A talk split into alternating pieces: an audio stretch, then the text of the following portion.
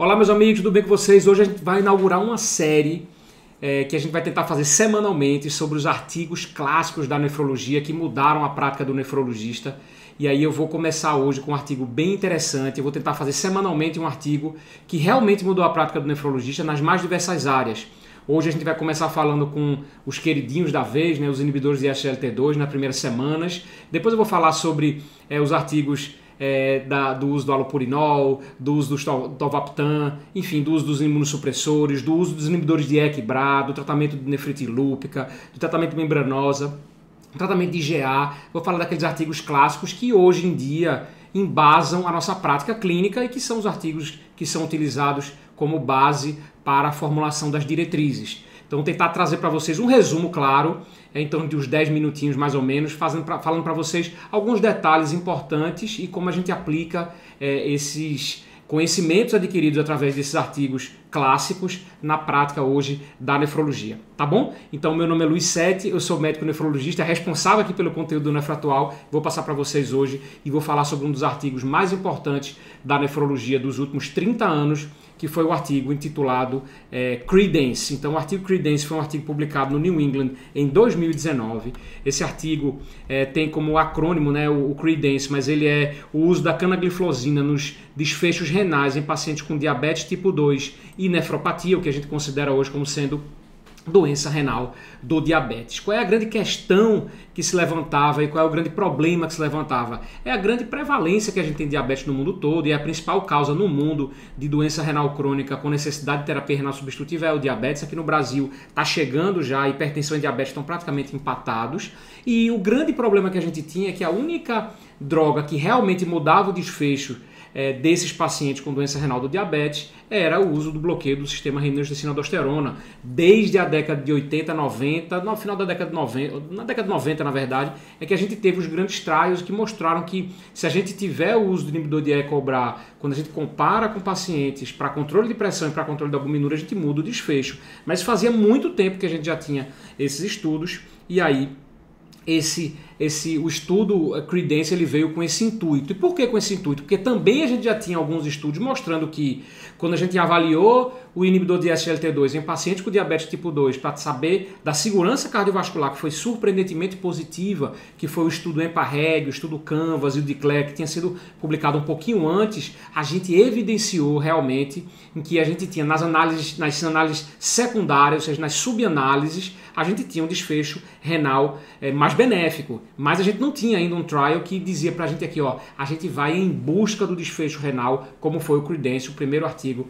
a trazer esse desfecho renal em pacientes com diabetes tipo 2, que a gente sempre começou assim, é, em relação ao desfecho renais. Então o problema foi é, esse e o Credence tentou resolver o que? O objetivo do Credence era avaliar o uso da canagliflozina, que é um, inibidor de SGLT2 em pacientes com doença renal do diabetes albuminúrico. Presta atenção aqui, ó.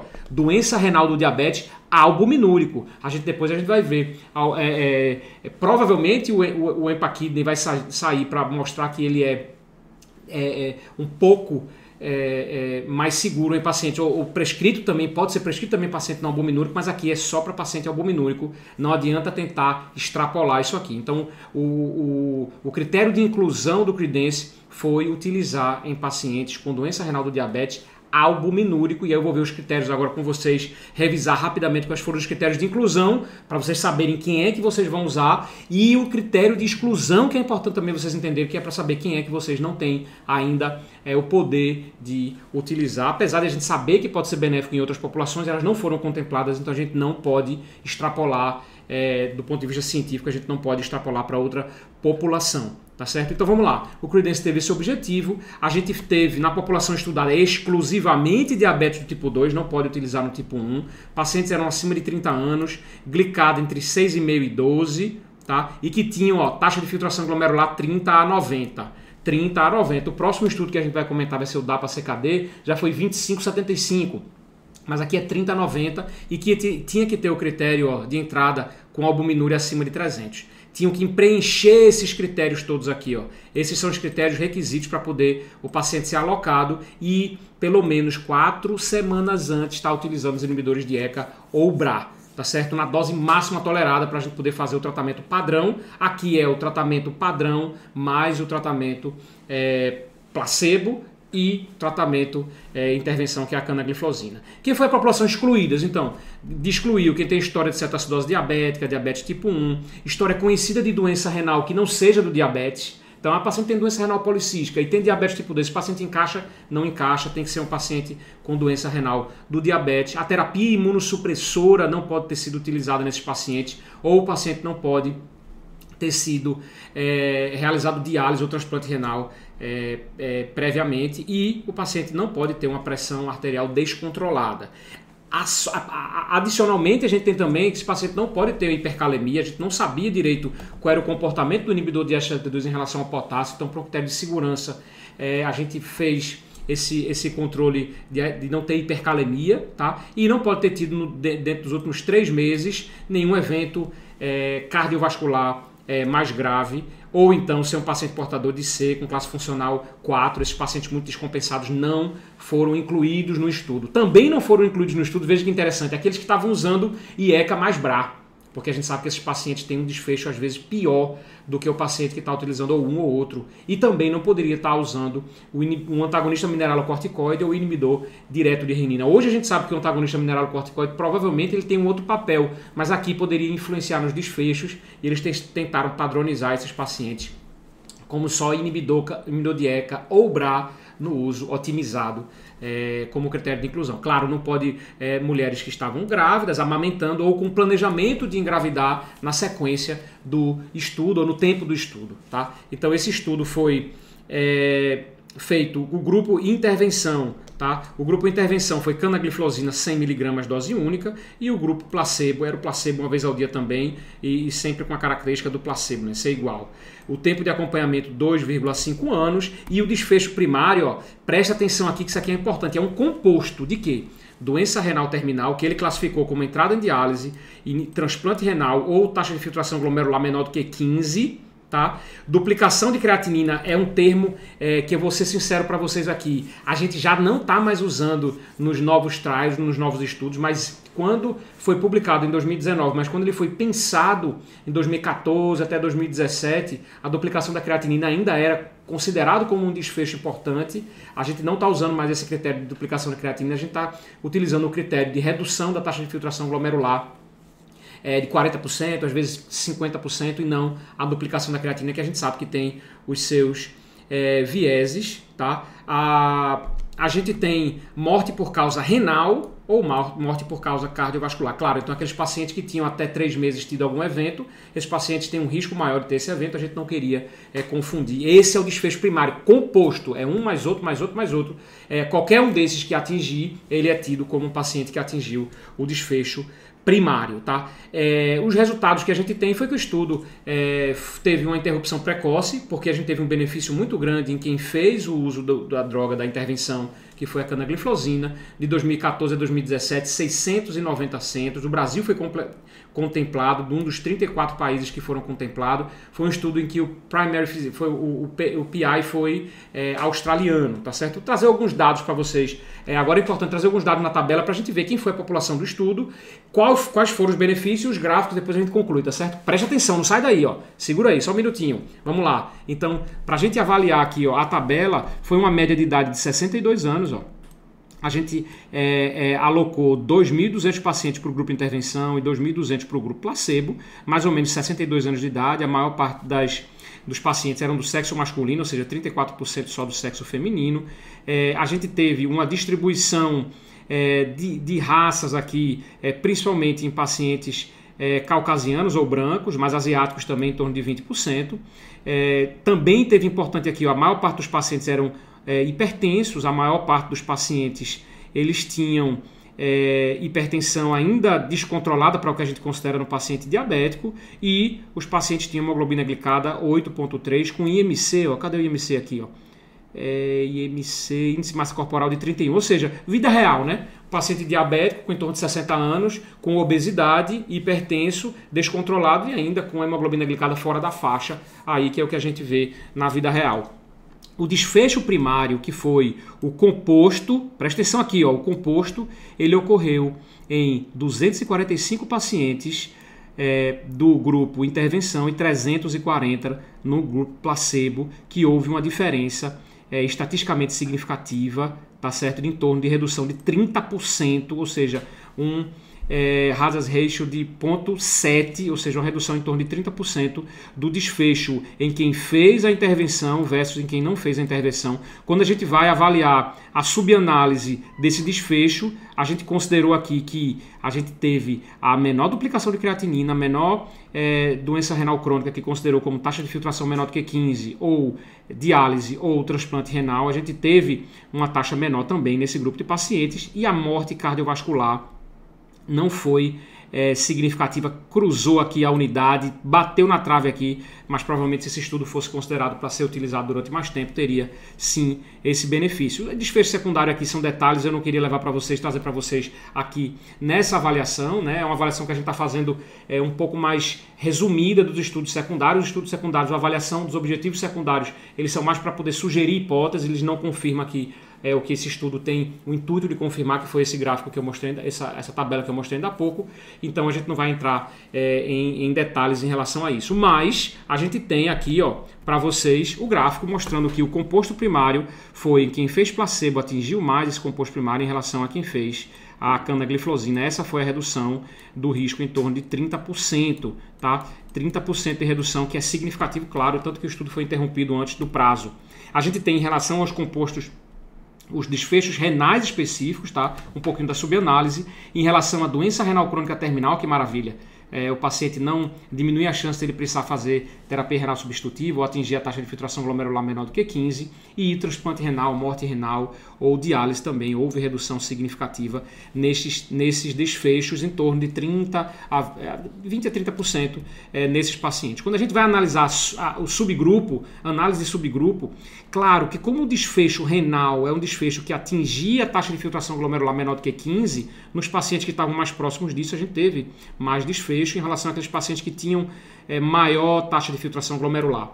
Ou seja, aquele paciente que tem maior taxa de filtração glomerular, como a taxa de filtração glomerular era um requisito para poder atingir o desfecho primário, aquele que estava mais longe de 15, muito provavelmente não atingiu diferença porque não teve tempo suficiente para atingir. Mas aqueles que estavam mais próximos ali, ou seja, quando eu destrinchei aqui para vocês entre é, 45 e 60 ou 30 e 45, a chance de ele atingir o desfecho é maior, mas a chance de atingir o desfecho com o uso da canagliflozina, canagliflozina foi menor é, quando foi comparado com placebo, ou seja, a canagliflozina ela foi realmente superior naqueles pacientes de mais alto risco, aqueles pacientes também com albuminúria maior, é, também teve um desfecho composto menor. E essa aqui é a função, e essa aqui é a relação dela com a albumina. Veja, a média da albumina foi em torno de 900 miligramas no início, a gente teve uma redução aproximadamente aqui de 40% da albuminúria nesses pacientes, que é para a gente uma felicidade, como nefrologista falar, para a gente é um,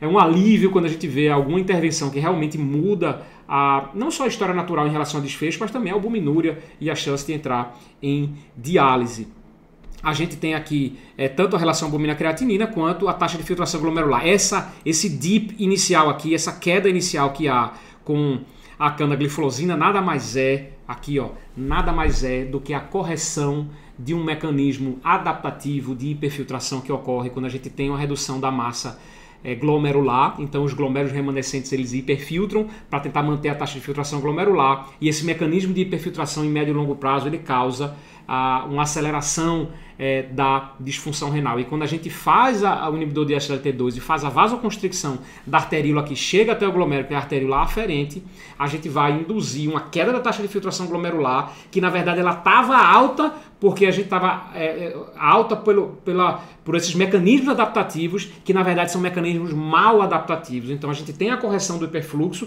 mas depois de um tempo, ó que gráfico bonito, depois de um tempo a gente tem uma maior estabilidade em torno de 12 meses é, de uso. A gente cruza aqui, ó. Isso aqui foi visto também no EPAREG, no DAPA, em torno de 12 meses é o tempo que a gente vai ver a, o, o cruzar da faixa de quem fez a canagliflozina e quem não fez, e aí de aqui em diante há uma estabilidade maior da é, taxa de filtração glomerular, enquanto que o outro cai muito. E a diferença da taxa de filtração glomerular, ela parece pequena, mas ela é muito grande em longo prazo. Vamos para o NNT, que aqui que é importante, ó. NNT, números necessários para o tratamento: 22 pacientes para o desfecho primário, 22 para o desfecho composto renal, 43 para a doença renal crônica, 46 para hospitalização e 40 para MACE, para diminuir evento de morte. Então, é uma droga que tem um NNT muito bom, tempo curto de tratamento, foi interrompido antes do tempo, em torno de dois anos e pouquinho é, depois da randomização, foi interrompido. Então imagina o que é isso aqui em longo prazo. Para concluir, para vocês, então, a conclusão do trabalho aqui em pacientes com diabetes tipo 2 e doença renal, o risco de insuficiência renal e de eventos cardiovasculares foi menor no grupo canagliflozina do que no placebo, depois do segmento médio de 2,6 anos.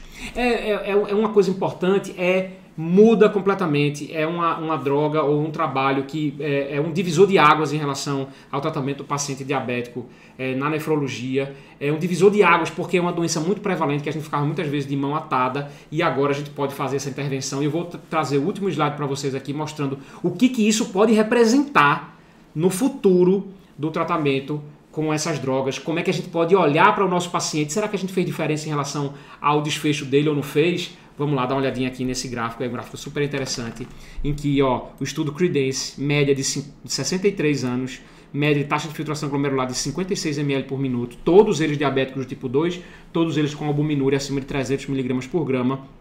Quando a gente faz a intervenção no grupo placebo, a gente estimava que com essa perda de função renal, a gente teria é, uma é, redução, uma, uma chegada na, na, taxa de filtração glomerular menor do que 10, que é praticamente início de diálise para alguns pacientes em torno de 10 anos.